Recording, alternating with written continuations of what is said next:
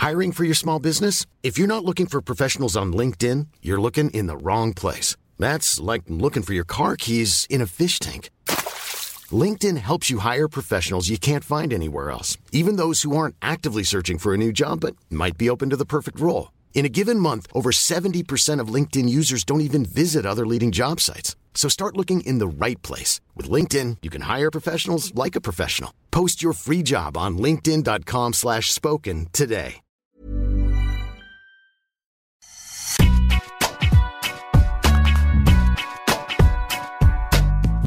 Et bonjour et bienvenue dans Deep Impact. C'est la rentrée et donc la reprise de votre émission avec bien sûr le très reposé Arnaud Di Pasquale. Comment ça va Arnaud? Est-ce que tu as passé un bel été?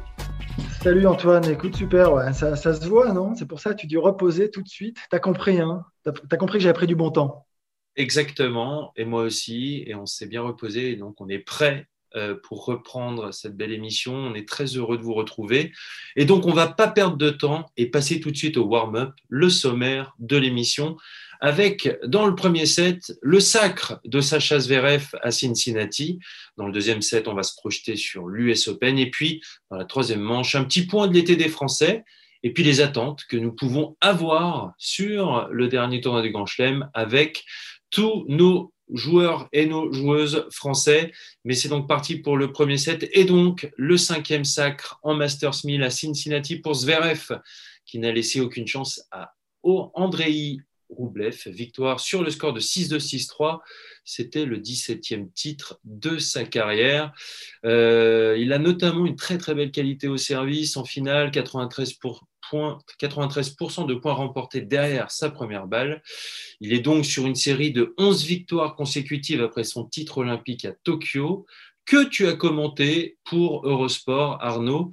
Justement, j'ai envie de, voilà, de, venir te voir là-dessus, de te poser la question. Est-ce que quand tu l'as commenté euh, aux Jeux Olympiques et avec euh, voilà, ce titre dans la continuité à, Cincinnati, est-ce que tu as vu des, je sais pas, des progrès ou une évolution dans le jeu de Sacha Zverev qui pourrait expliquer euh, bah, ces, excellents résultats de cet été? Sur les jeux, euh, lui-même en parlait. Il trouvait que euh, c'était d'une toute autre dimension. Voilà, les Jeux Olympiques, ce qui lui a permis euh, bah, d'élever son niveau comme quasiment jamais. Et on l'a senti vraiment habité, habité du premier au dernier point, du premier tour au dernier match, à la finale. C'était vraiment impressionnant après dans sa façon de jouer. Ce que tu soulève est, intéressant, mais c'est de plus en plus stable. Moi, je trouve qu'il est de plus en plus constant quand même, globalement. On a tendance ouais, à, à, rabâcher qu'il est souvent loin, qu'il a l'élastique dans le dos, qu'il remet. Bon, tout ça appartient quand même de plus en plus au passé. Il mhm. ne euh, faut pas se tromper, là, il y a quand même d'excellents résultats. Là, il fait un très bel été, il enchaîne. On, disait qu'en Grand Chelem, il avait du mal. En Grand Chelem, il commence plutôt à, à, très bien jouer à chaque fois. En tout cas, il se loupe quasiment jamais. Euh, en Masters 1000, bah, c'est son cinquième titre, c'est quand même énorme. Il a déjà un Masters, il, a gagné les Jeux. C'est quand même dense, là, ça commence à être costaud. Il passe quatrième mondial, il, est à son meilleur niveau, mais c'est surtout euh, sur le thème de la confiance. Moi, ce que je pense, c'est que les Jeux peuvent euh, peut-être déclencher, alors est-ce qu'on peut parler de déclic, je ne sais pas, mais en tout cas déclencher cette, espèce de confiance qui va faire la différence, en effet, sur, sur les, les, les fin de parcours en Grand Chelem. Et là, il, y est ou quasiment, honnêtement, tu vois, quand tu dis euh, avancer dans la balle, frapper, machin, ne pas remettre, ne pas être attentiste, c'est cette confiance qui te permet de le faire. C'est ces victoires. Et là, les victoires qu'il arrive à, additionner sur les jeux plus bah, sur cette victoire encore à Cincy, il va être quand même très dangereux euh, sur le US Open. Ouais. Et puis j'ai l'impression aussi que cette confiance, euh, ça le fait je trouve que ça se ressent notamment côté coup droit, avec un coup avec lequel parfois il peut, euh, il peut bloquer et ça, il peut, la machine peut s'enrayer de ce côté-là. Et j'ai trouvé qu'à Cincinnati, il était euh, très efficace euh, de, sur ce côté-là, qui faisait des points gagnants avec, qui faisait mal à l'adversaire avec, alors que voilà, c'est plutôt avec son revers qu'il qu'il arrive à le faire. Et j'ai trouvé que voilà, il avait, euh, il avait cette confiance, eh ben, ça pouvait se sentir notamment sur, sur ce côté-là. Est-ce que tu as ressenti ça aussi? Mais déjà sur les jeux, c'est ce que tu dis, il y a les décalages coup droit. Et en fait, rien que le fait qu'il aille comme ça avancer, qu'il aille décaler en coup droit pour, et qu'il insiste sur ce coup, c'est qu'il est très bien. c'est que les sensations sont excellentes. Et autrement, bah, c'est ce que tu dis, de toute façon, c'est criant. En fait, c'est pour ça qu'on en parle beaucoup. C'est parce que ça, se voit tellement quand il n'est pas bien, quand il se met à remettre. Et on sait tellement qu'il est capable de jouer mieux, de jouer dans le terrain, d'avancer, de jouer plus juste aussi, parce qu'à un moment donné, justement, tous des règles. Et, et, tu te dis, c'est pas possible, le mec, il fait 1m98, il sert l'acier, il est imbrécable quand il joue bien. Et qualité de retour énorme aussi, parce qu'à la, fin, ça serait quand même assez réducteur de dire que c'est juste un serveur. Il se déplace super bien, il est capable de bien toucher la, balle à la volée. C'est de plus en plus complet, mais en fait, et, c'est vrai, ça prend du temps, ça doit se mettre en place, et on a tendance à être hyper exigeant avec, euh, avec tous ces joueurs qui, arrivent sur le circuit. Il est arrivé très tôt, il a commencé très très jeune sur le circuit. À 15 ans, on entendait parler de lui comme une future euh, grande star. Finalement, il passe pas à côté. C'est juste que pour l'instant, il a été bloqué. Euh, il y a eu quelques blocages mentaux. On va va pas se mentir. Ça a été parfois compliqué.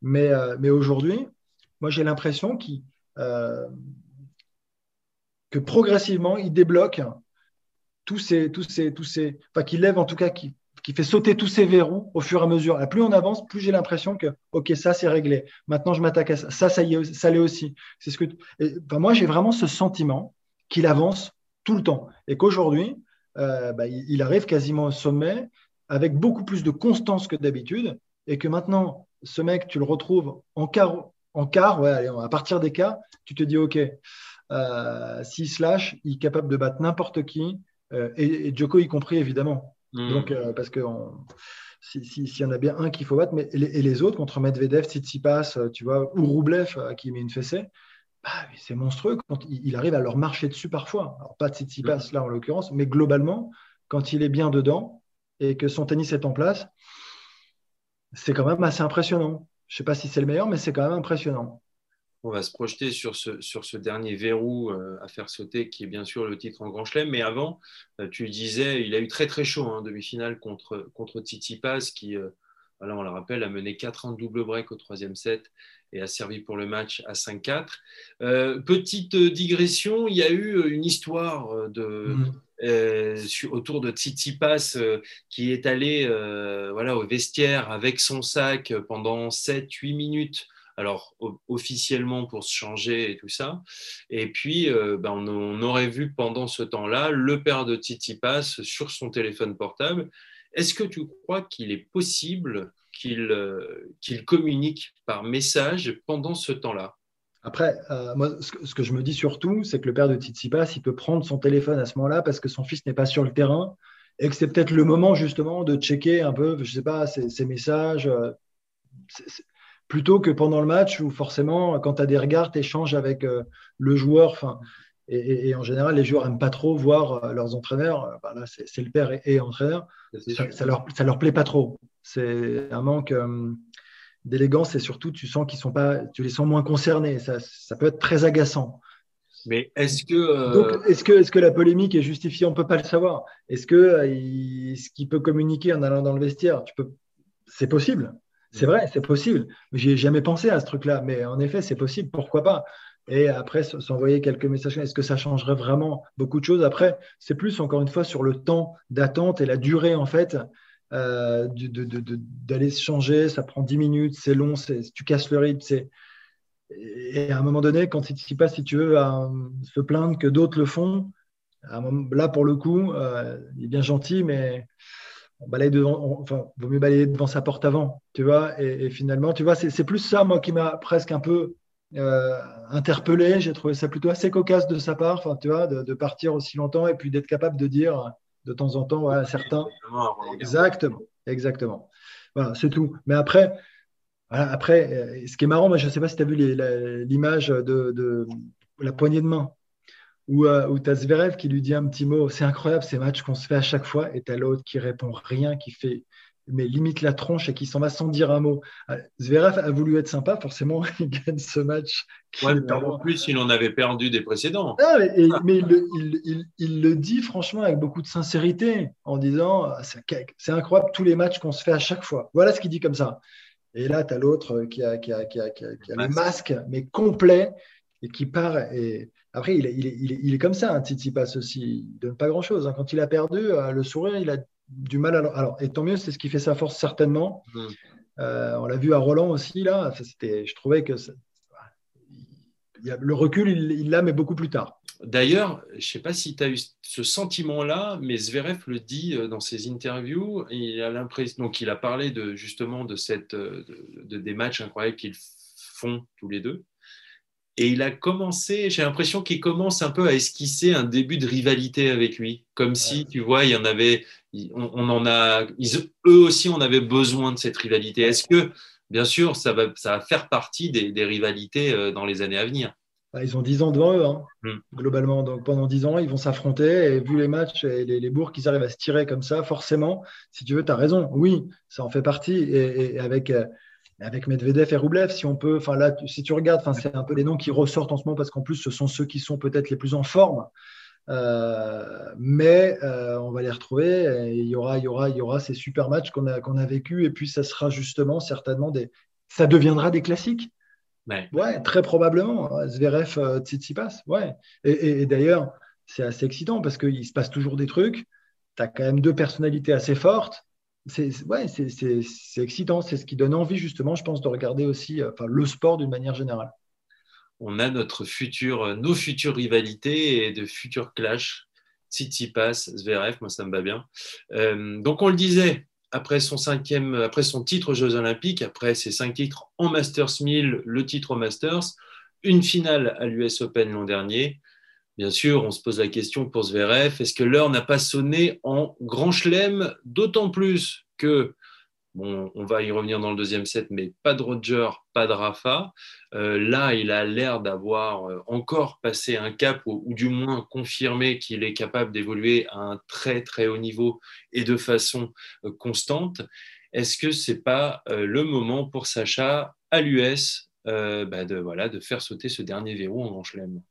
En tout cas, ouais, il a, toutes les cartes dans son jeu. Il l'a montré et ça va être un adversaire redoutable, c'est sûr. Après, tu as, Medvedev qui a gagné la semaine précédente aussi, qui est là, qui est toujours là sur cette saison américaine, qui adore jouer sur, sur dur extérieur. Donc, euh, euh, mais oui, oui, moi je, crois que ça, peut vraiment à un moment donné être le, le grand chelem de Zverev. Tu as raison. Pourquoi pas? Est-ce que, tu, est-ce que justement, ça ne rejoint pas ce que tu disais avec ce titre aux Jeux Olympiques? Est-ce que de gagner un gros titre, parce que les Jeux Olympiques, c'est quand même bien sûr que c'est plus qu'un Masters 1000, est-ce que de gagner un énorme titre comme ça, mais qui n'est pas un grand chelem, bah, est-ce que ça donne pas justement ce, petit supplément pour aller chercher euh, Voilà, il a, un Masters, il a les Jeux Olympiques, bon, bah voilà, il a ces, titres euh, qui sont quand même des titres majeurs, mais il n'a pas un grand chelem. Est-ce que ça ça tamponne pas la carte de OK, tu peux le faire. Quoi.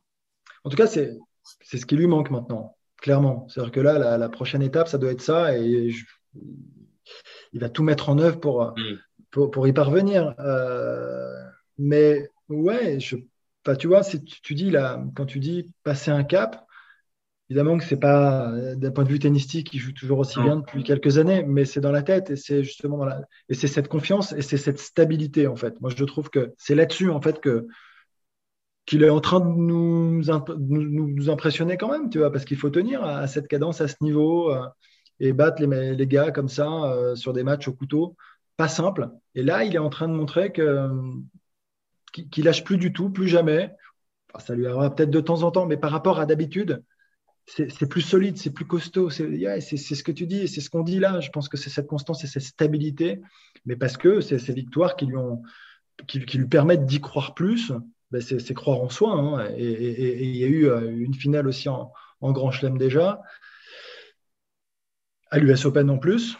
Tu vois Donc, euh, ça fait partie quand même des endroits euh, où ils se sont plutôt bien.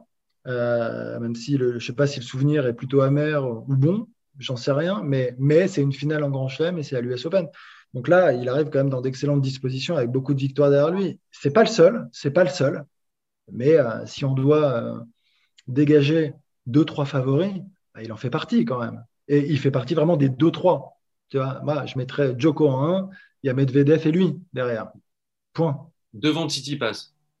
Oui, sur dur, ouais, je mettrais, ouais, ouais, tout à fait. Ouais, je le mettrais devant. Ouais. Tu as déjà commencé à empiéter sur le deuxième set, donc c'est parti pour ce deuxième set. Et cette US Open, donc, bien sûr, l'enjeu ultime, c'est euh, le grand chelem calendaire possible pour Novak Djokovic remporter les quatre tournois majeurs la même année. Alors, avant de se pencher sur ce sujet, on doit bien sûr revenir sur les forfaits de Roger et de Rafa. Roger donc, lui dit qu'il a aggravé sa blessure à Wimbledon. Il va donc subir une nouvelle opération au genou. Euh, on ne va pas le revoir en 2021. Et puis Rafa qui souffre toujours autant euh, donc du pied euh, gauche. Ce serait une nécrose d'un des os de son pied. Euh, il a annoncé que lui non, plus on ne le reverrait pas en 2021. C'est assez inquiétant parce qu'on sentait quand même qu'il pouvait euh, se donner. D'ailleurs, il s'était donné une chance de participer à cette US Open puisqu'il il était inscrit, on le rappelle, à, Washington. D'ailleurs, c'est une inscription, euh, ça avait surpris du monde qu'il s'aligne sur, le tournoi de, Washington. Et puis, et puis il, a, dû donc après se retirer pour bah, la suite de cet été euh, américain. Il avait déjà fait forfait aux Jeux Olympiques et puis Toronto et Cincinnati et maintenant l'US. On le reverra pas, je le disais, en 2021. Ça veut donc dire pour Rafa que c'est une blessure bah, qu'il prend très au sérieux. On le rappelle, c'est une blessure qu'il traîne depuis, bah, depuis le début, depuis 2005. Alors, euh, il a fait plutôt bien fait avec, quand même, euh, pendant 16 ans. Mais là, on sent quand même que s'il fait le choix euh, voilà, donc depuis euh, quasiment, voilà, on peut le dire, depuis Roland Garros, bah, de ne pas jouer, euh, c'est que quand même, c'est une blessure qui s'aggrave alors qu'il arrivait à, à, faire avec avant. Ouais, écoute, il y a des hum, propos très alarmants quand même, je trouve, sur, sur cette blessure. Quand tu lis alors je ne sais plus, un médecin, je crois, s'exprimer à ce propos, puis euh, Carlos Moya aussi en a parlé.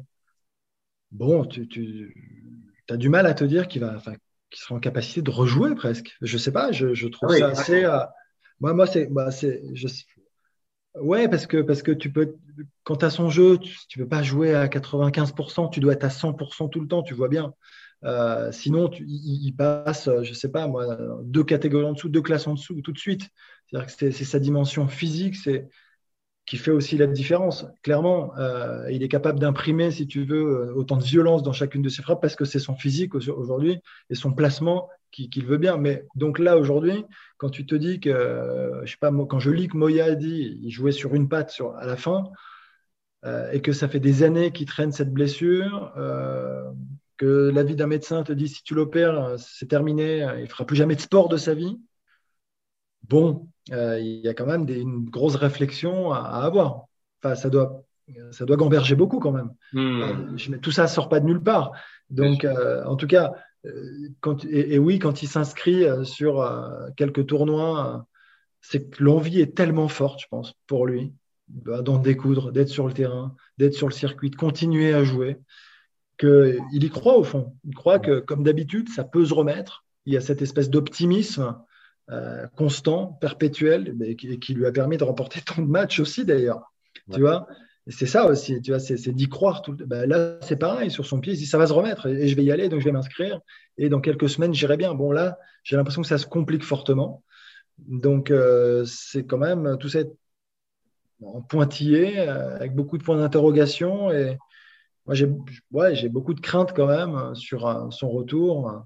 et peut-être qu'en effet, euh, il va devoir encore plus, encore plus prioriser s'il veut réussir à rejouer un peu quand même. Bon, pour rassurer quand même les fans de Rafa, euh, je trouve que le côté rassurant, c'est que ça fait 16 ans qu'il joue avec cette blessure, quelque part. Il y a bien, ouais, mais il y a bien un moment où tu ne peux plus faire avec. C'est-à-dire que tu joues sur un truc, sur une blessure, tu composes avec, tu, tu, te soignes, ou plus ou moins, la preuve, parce que si tu dis que ça fait 16 ans que ça dure, enfin bon, je ne veux pas être trop alarmiste non plus, mais je, je trouve ça très inquiétant. Voilà. Hmm. Moi, je pense quand même que, ok, c'est, il est, euh, il, il, fait preuve de précaution en se disant, ok, euh, bon bah, de toute façon, je ne joue que pour euh, les grands chelems, euh, être compétitif euh, sur les, grands rendez-vous. Voilà, je pense que cette année, ces objectifs étaient clairement affichés. il y avait Roland Garros. À mon avis, il pensait, il pouvait penser aussi éventuellement aux Jeux Olympiques parce que voilà, c'est pas forcément quelque chose sur lequel il voulait, voulait faire l'impact, l'impact, l'impasse, l'impact l'impasse. Et, euh, et je pense que euh, qu'il peut quand même. Euh, je pense que ce qu'il veut faire, c'est OK, je me repose. Je laisse, je laisse tout ça, voilà, je laisse la tension sur cette zone de mon corps bah, redescendre un petit peu, et puis bah, voilà, pouvoir, à mon avis, il va, il doit être suivi par les meilleurs médecins, il va vouloir remettre des grosses charges de travail parce qu'effectivement, tu le disais, c'est très important pour lui, cette dimension physique. C'est comme ça aussi qu'il arrive à asphyxier et, à marcher sur ses adversaires et qu'il a besoin de cette grosse dose de travail, justement. Donc, de toute façon, il va vite le voir hein, sur son pied. Et euh, bah, un des baromètres, ce sera bien sûr l'Australian Open 2022 avec. Euh, bah, c'est dingue, mais je j'arrive pas à m'empêcher de, penser que lui euh, déjà se projette sur Roland Garros 2022. Ben, certainement. Ouais, mais tu as raison, c'est possible. C'est fort probable même. Donc c'est pour ça que je dis il va devoir prioriser encore plus. Ouais. Donc on risque de voir, on risque de voir Rafa euh, peut-être de moins en moins sur le sur le circuit, mais euh, mais bon, en tout cas, on espère que c'est pas euh, voilà, ce n'est pas définitif et en tout cas, ce serait très triste de, de voilà que Rafa sorte là comme ça. J'ai est-ce que sur Roger, est-ce qu'on a un petit, on a, il y a quand même un gros, gros, gros point d'interrogation en revanche sur Roger, non? Puisque là, il y a l'âge qui rentre en, jeu.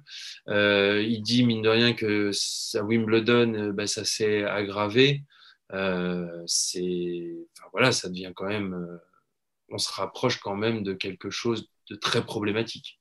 Ouais. en tout cas, c'est sûr, les, les infos sont pas très, encourageant, toi, à 40 ans, euh, quand tu te retrouves à devoir te refaire opérer du genou sur un, les problèmes que tu traînes depuis aussi des années, euh, en jouant très peu, mmh. quand même, euh, tu vois, que tu reviens, que tu repars, ces allers-retours, ils sont pas, ils sont pas très bons. Hein, c'est pas bon signe pour la suite. non, c'est pas bon signe pour la suite. Puis tu as, 40 ans, il y a un moment où, même physiquement, tu, tu déclines depuis quelques années.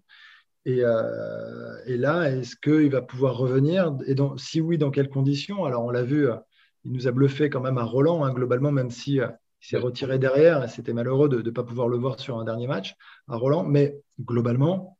Quelque part, à Wim aussi, il nous a bluffé hein, d'aller quart, finale. Non, mais il est, son niveau de jeu, quand il est capable de, de jouer, d'évoluer, d'être physiquement dans des dispositions correctes, simplement, même pas excellentes, bah, c'est monstrueux en fait. Et de toute façon, ils sont monstrueux. C'est monstrueux. Mais là, euh, mais là euh, à un moment, diminué à 40 ans, il y a des jeunes qui poussent quand même depuis un moment. On vient d'en en a dans le premier set. Les gars sont maintenant au niveau. Ils ont progressé, ils progressent, ils avancent, ils sont, meilleurs. Et, euh, là, ouais, on a de plus en plus de mal à y croire quand même. Je ne sais pas ce que tu en penses, mais on a envie en fait parce que parce qu'ils font partie font partie des murs, ça fait 20 ans qu'on les voit et qu'ils gagnent tout, qu'ils raflent tout, qu'ils ont montré l'exemple, qu'ils ont montré la voie à tous les autres. Ils ont amené notre sport dans une autre dimension, ces, gars-là. Donc, ça, forcément, on, a, presque peur que ça s'arrête. Il y a une sorte de truc. Moi, c'est comme quand Agassi a arrêté à l'US Open, je m'en rappellerai toujours. Je me dis, c'est pas possible qu'Agassi puisse arrêter. Et à un moment, bah ouais, tout le monde s'arrête un jour, malheureusement. Et, là, on s'en rapproche beaucoup. Enfin, Federer, il a 40 ans. Point. Voilà, c'est quand même. C'est quand même un âge déjà très avancé. C'est juste exceptionnel.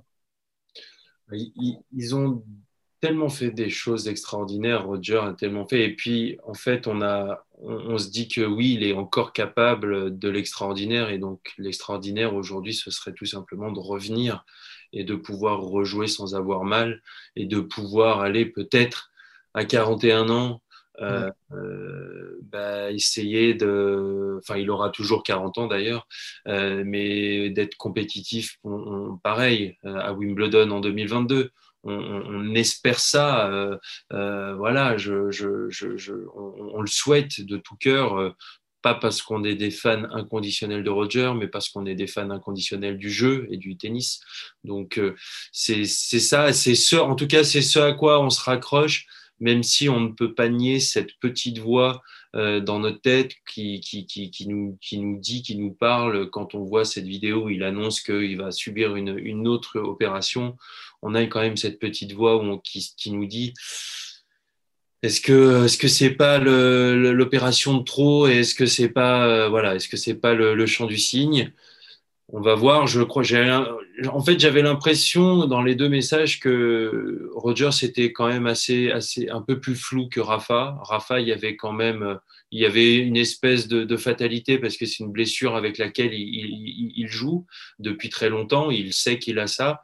Roger, il disait voilà, je sais que je vais faire une autre opération, mais on va voir ce que ça va donner. Il y avait, il y avait un petit peu plus de flou, j'ai senti. En tout cas, on, on, verra, on verra. J'espère qu'on aura des informations, bien sûr, dans, dans l'automne et quand ils vont commencer à se, à se, préparer. Mais donc, du coup, retour au jeu et à celui qui est actif, euh, c'est Novak Djokovic. Et donc, cette quête monumentale, ce, ce, ce, ce record possible euh, qui est de, de voilà de, de, de, faire le, le, grand chelem, de gagner les quatre tournois majeurs euh, dans, dans, la même année, il est euh, voilà il est avant cette US Open euh, bah, capable de le faire. Quels sont les risques pour ce Novak Djokovic qui est bien sûr apparu fatigué aux Jeux Olympiques, euh, qui a été usé, euh, et qui donc jouera cette US Open, il a fait le choix de se reposer, qui jouera cette US Open sans compétition avant. Il avait besoin de se reposer déjà. Et on, on, on l'a vu aux Jeux Olympiques, c'est quand même une compétition qui, qui est assez marquante parce qu'elle euh, te prend beaucoup, beaucoup d'énergie. Beaucoup d'énergie. Mm. Tu joues pas pour toi, tu joues pour ton pays, c'est c'est autre chose. Euh, tu ne représentes pas ta petite personne. Et puis on l'a vu très disponible avec les très, autres. Ah, il était très présent, il était partout. Il était partout. Heureux d'être là. Heureux, très heureux. Il jouait très très bien. Il jouait très très bien jusqu'à ce match contre Zverev. Il s'est baladé, mais littéralement baladé. C'était une surprise énorme parce que euh, on, on, enfin, on, on le sentait quasiment invincible. Je ne sais pas trop ce qui s'est passé d'ailleurs. On l'a pas venir, hein, ce coup de mou euh, assez surprenant. Hein. Petit coup de mou et puis, euh, et puis un Zverev qui, qui, qui, se met à tout lâcher. Mais tout lâcher, vraiment. Tu vois, c'est comme ça que ça se rééquilibre et que Zverev l'explose derrière. Mais bon, surprise énorme. Euh, énorme surprise. Et donc, euh, et donc Joko, après, bah, il avait besoin de se reposer parce que, attends, c'est quand même une grosse année, il y a des objectifs très élevés. Ce grand chelem calendaire, il est, il est monumental. C'est un monument. S'il y parvient, il le sait il le sait, ça, joue à, bien des, égards. Enfin, C'est-à-dire que oui, il y a l'image euh, entre les trois, cette, espèce de rivalité qui existe quand même, qu'on le veuille ou pas. Alors, certains nous demandent d'arrêter de dire c'est qui le GOAT? Non, mais sans, aller jusqu'à dire qui est le GOAT, la réalité, c'est qu'on est obligé de comparer un petit peu le, jeu de, l'un, euh, le, le, les victoires de l'autre. Euh, les déclarations. Non, mais tu vois, c'est tout, c'est tout un tout. Moi, c'est ce que je dis à chaque fois. Et ça s'arrête pas simplement à une victoire quand, quand, ça se tient dans un mouchoir de poche comme ça. C'est pas ça. Et donc, euh, et donc Joko aujourd'hui, il y a ce petit déficit quand même, euh, ce petit désamour parfois même du public. Euh, et, et, tu peux le combler, en effet, tu peux le combler à la seule condition, c'est de réaliser des, des exploits monumentaux que les autres n'ont pas réalisés. Et il est sur cette route, il est sur cette voie. Et c'est quand même une réalité.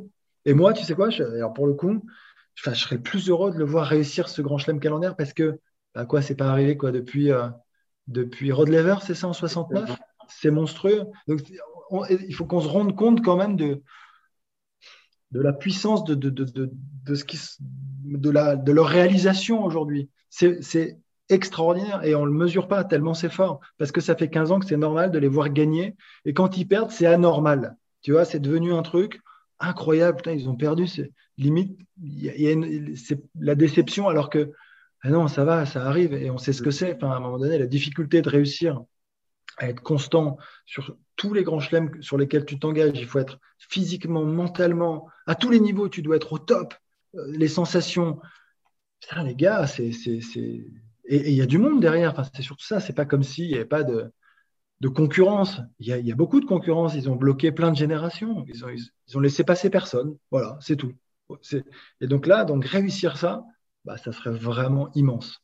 J'ai envie de le voir le faire. Et en plus, euh, de, réussir à faire cela dans, en, cette période-là, parce qu'en plus, Rod Lever euh, est tout en lui gardant le respect qu'il doit avoir. C'était une autre époque, avec euh, quand même une autre concurrence, un autre niveau de professionnalisme. Enfin voilà, il y avait autre chose. Réussir à, faire cet exploit-là dans le, circuit dans lequel on est et, euh, les joueurs qu'il y a, ce serait, euh, voilà, je pense que ce serait bah, la fin je pense vraiment qu'il qu'il mettrait fin au débat lui-même.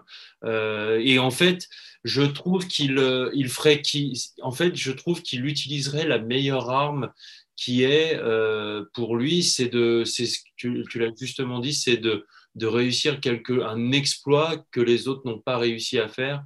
Et là, gagner les quatre la même année, bah, ça, c'est, c'est quand même, c'est quand même monstrueux. Mais il a déjà, il a déjà réalisé des exploits que les autres n'ont pas réalisés. Mais oui mais c'est moins euh, visible pour le grand public. Exactement. Le grand public, euh, c'est les, les grands chelems. Point. Tu vois, c'est une, une, réalité. C'est-à-dire que quand on est connaisseur, quand, on s'adresse à un public euh, avisé, oui, ils savent très bien que Joko euh, et, super, enfin, et a passé à tant de nombre de semaines à la place de numéro 1, à tant de Masters 1000, enfin, tu vois. Euh, bon, ok, très bien. Donc ça, mais le grand public, non. Le grand public, c'est pas, c'est les grands chelems, en fait, qui marquent vraiment la différence. Donc là, s'il y parvient, bah, déjà la résonance que, que, que ça aura, je pense qu'elle sera assez, assez incroyable. Et, euh, et c'est, ouais, c'est, on, est, on parle d'un exploit euh, monumental. Donc, ouais, non, ça serait vraiment incroyable. Ça serait top. Ça va pas être simple parce qu'on en a parlé. Il y a des gars qui sont très en forme euh, et, de plus en plus et qui sont aussi de plus en plus décomplexés parce que bah, tout simplement, un Zverev l'a battu aux Jeux Olympiques là, il n'y a pas si longtemps et donc sur dur extérieur. Alors, dans des conditions difficiles, très humides, il faisait très chaud. Mais c'est, on peut retrouver ces conditions à l'US Open à New York, ça peut arriver. Mais après, c'est quand même, ça reste le grand favori au regard, et surtout euh, au meilleur des cinq manches. Ouais. Surtout, surtout, parce qu'il faut, réussir à en gagner trois, et trois comme, comme, il, comme il en a joué deux déjà, réussir un troisième, enfin, Zverev, c'était pas sûr, parce que tu sais très bien que ça peut s'équilibrer de nouveau, tu sais très bien que ça peut repartir, il peut relancer le match, il peut trouver la faille, comme, ben voilà, tu, tu le sais. Donc, euh, c'est là où il, ça reste le grand favori, mais il y a là beaucoup de pression aussi. Il y a beaucoup de pression. On l'a vu, hein, Serena Williams, hein, elle, a, elle, a, trébuché hein, à plusieurs reprises sur cette dernière marche. Est-ce que, est que lui, la pression, euh, si on compare avec Serena, est-ce qu'il est en. Est-ce que, par exemple, aux Jeux Olympiques, où, bien, voilà, il avait fait, il avait fait de ce, de ce Golden Slam, ce, grand chelem en or, gagner les quatre plus les Jeux dans la même année, un objectif c'était une pression. Est-ce qu'on a senti que ça pouvait être la à cause de la pression Non, je crois pas. perdu au jeu? Non, hein. il avait, très bien joué. C'était plus sur le Il jouait très bien. Il jouait très bien. Il a perdu contre. Enfin, franchement, après, voilà, tu es aussi à la merci de ton adversaire. Hein. C'est le principe. Euh, c'est le principe de certains sports où tu peux contrôler ce que tu peux faire, mais tu contrôles pas ce que tu as en face. Hmm. Zverev était quand même. Euh, il marchait sur l'eau, il était sur un nuage. Il était vraiment. Enfin, je sais pas, en état de grâce complet pendant, pendant, pendant un set et demi. Il moi, je l'ai trouvé intouchable. Intouchable. Alors peut-être que certains diront, euh, bah, c'est toujours pareil, chacun son regard un petit peu. D'autres diront bah, que c'est Joko qui a baissé, qui n'a pas réussi, à, qui était épuisé, qui était crevé. Ouais, certainement un petit peu, peut-être, mais on ne peut pas enlever tout le mérite justement à, à Zverev qui a, qui a, sorti la partie, euh, je trouve, de, de la partie peut-être de sa vie, euh, ou une des parties de sa vie vraiment. C'est horrible parce que il est euh, à la veille donc de, partir à la, à la, quête de ce record euh, incroyable. Mais on a l'impression que s'il arrive, s'il ne gagne pas dans 15 jours l'US Open, euh, on a l'impression que les, conséquences seraient terribles. C'est un petit peu dur, mais ce serait vraiment horrible pour lui, alors que en fait, ça, bien sûr que nous, on, ne gommerait pas l'année qu'il a fait des, trois titres du Grand Chelem, mais il a, les objectifs sont tellement hauts que la déception en serait, euh, serait aussi immense. Ouais, serait aussi importante, mais c'est souvent le cas. Bah, regarde, après, pas faire d'analogie euh, hasardeuse ou glissante, mais quand on pense à nos Français, là, nos nouveaux mousquetaires, regarde, on, en parle avec beaucoup de déception, presque un peu d'amertume parfois, parce que quand en 2008, on a Joe qui fait sa finale contre Joko d'ailleurs, on se dit, on le tient, notre prochain vainqueur de Grand Chelem. Il y en a quatre. Ils sont monstrueux. Ils finissent dans le top 15 euh, sur plusieurs années. On les a vus quand même dans le top 10, dans le top 15, dans le top 20. Donc on s'est, donc on, s'est frotté les mains en se disant c'est fantastique. Et c'est vrai qu'on a vécu euh, une super période parce qu'il s'est passé des choses, parce qu'on a vibré, parce que c'était bon de se dire ah ça y est, il y en a, il y en a en quart, en demi. Euh, c'était et c'était assez régulier, enfin, tu vois, de retrouver en carré, en demi ces joueurs-là. Donc, à chaque fois, tu as de l'espoir, tu as de l'espoir, tu le nourris. Et c'est ce que tu dis, la chute, elle est d'autant plus euh, violente quand tu développes et nourris autant d'espoir. Et là, c'est pareil. Là, tu... il y a tellement d'envie autour, je pense, de ce grand chelem calendaire que la chute sera tout aussi violente ouais, s'il n'y parvient pas. C'est le jeu. Et c'est ce qui, attends, c'est ce qui fait aussi le charme du sport. Quoi. C'est, les émotions, c'est de passer justement, c'est les montagnes russes. Euh, voilà. Tu as commencé, euh, tu as fait cette analogie, cette analogie qui n'était pas du tout hasardeuse avec les Français, avec les, mousquetaires. La transition est toute trouvée avec notre troisième set. Et donc, les Français, euh, parce que certains de nos Français et de nos Françaises n'ont pas chômé cet été. J'ai envie de citer euh, Arthur Hinderknecht, qui a fait demi-finale à Kitzbühel, quart de finale à Gstaad, quart de finale à Bastad, qui est aujourd'hui 78e mondial. voilà une nouvelle tête que l'on voit de plus en plus. Benjamin Bonzi, vainqueur en Challenger à Ségovie, qui s'est qualifié à Wimbledon et a passé le premier tour, qui est aujourd'hui en récent. Il y a eu la belle finale d'Hugo Gaston à, à aussi et, finaliste aussi en Challenger qui est aux portes des 100. Euh, un Richard Gasquet toujours vivant, finaliste à Oumag, qui, qui, voilà, était un petit peu blessé en début de cette année et qui, et qui revient bien, qui fait de la, résistance. Euh, il y a bien sûr eu la, la 500e victoire à Cincinnati de, Gaël Monfils. Euh, ça fait plaisir, on sent qu'il va mieux, on sent qu'il a retrouvé euh, bah, le sourire sur le terrain. Et puis, tout comme euh, Benoît Père, qui lui a connu une belle, une belle semaine aussi à Cincinnati, puisqu'il a retrouvé les quarts de finale d'un Masters 1000 ça ne lui était pas arrivé depuis 2013 à Rome où il avait atteint les demi-finales. Il y a eu aussi la belle finale de Clara Burel à Lausanne euh, qui a malheureusement abandonné la, nuit dernière contre Elina Svitolina. Mais voilà, dans cet été des Français, qu'est-ce que tu as retenu? Qu'est-ce que qu'est-ce qui t'enchante? Est-ce qu'il y a il y a un petit enthousiasme quand même euh, après euh, après on va dire un printemps un petit peu morose? Non, mais bah, c'est ça, en fait. On, était descendu quand même très bas. c'était très difficile là, ces derniers temps, c'était pas simple, mais pour eux hein, d'ailleurs, avant, avant, avant, c'est pas, je parle pas pour nous parce qu'à un moment, on souffre moins qu'eux, si tu veux, euh, de, les voir euh, perdre régulièrement dans les premiers tours, c'était pas simple.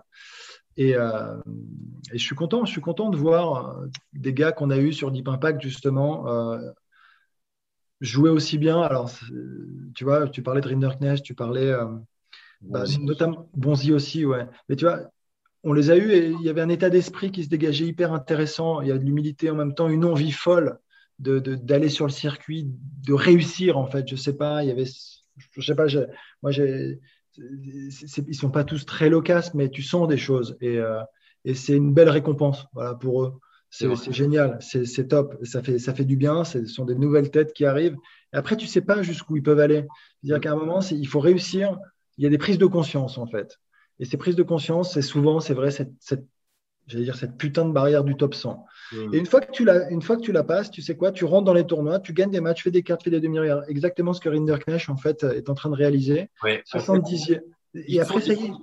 Il faut y être et après, il peut se passer des choses. Mais il après, faut Bien sûr, après, tu te sens tellement, enfin, au début, tu te sens tellement loin que c'est presque inaccessible. Et eh ben, tu t'en rapproches. Et ce top 100 te, te, prouve, te montre qu'en fait, tu es là et que tu es au niveau. Et c'est cette prise de conscience qui te permet ensuite de te dire, OK, d'accord, donc là, j'ai plus que 100, j'ai que 100 gus devant moi.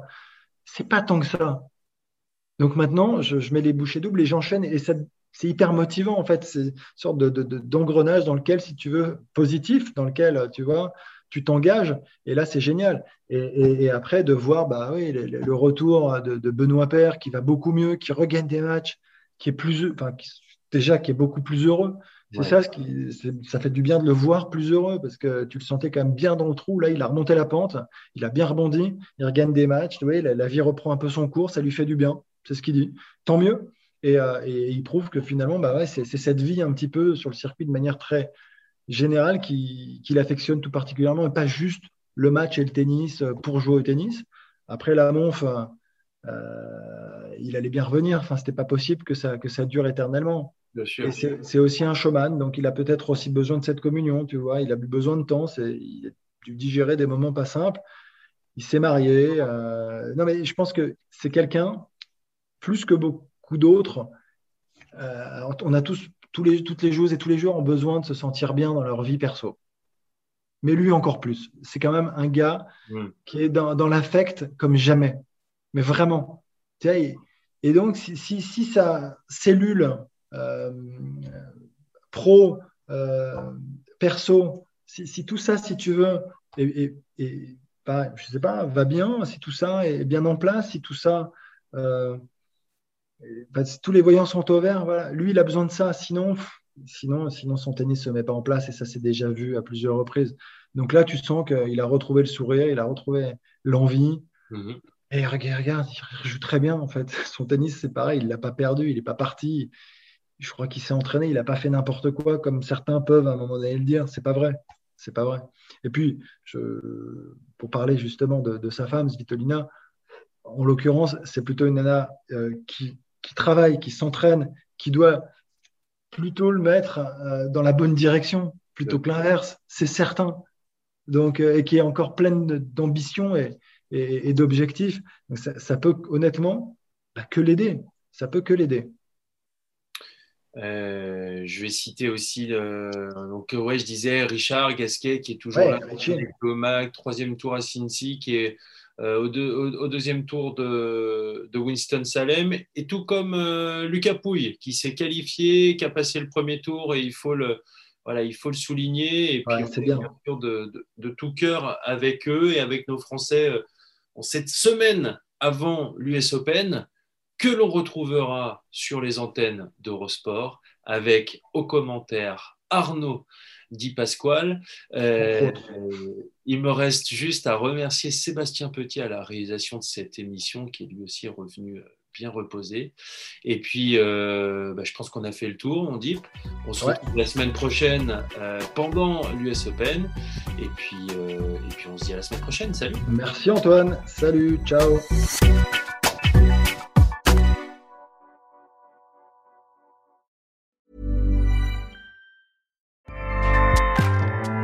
ACAST powers the world's best podcasts. Here's a show that we recommend. Hi, I'm Jesse Cruikshank. Jesse Cruikshank. I host the number one comedy podcast called Phone a Friend. Girl. Let's phone a friend. Not only do I break down the biggest stories in pop culture with guests like Dan Levy and members of InSync, I do it with my own personal boy band singing jingles throughout. Because it's my show. It's your show, girl. New episodes of Phone a Friend. Yeah. Drop Thursdays wherever you get your podcasts. So work it, girl. Yeah, work it. Okay, that's enough. ACAST helps creators launch, grow, and monetize their podcasts everywhere. ACAST.com.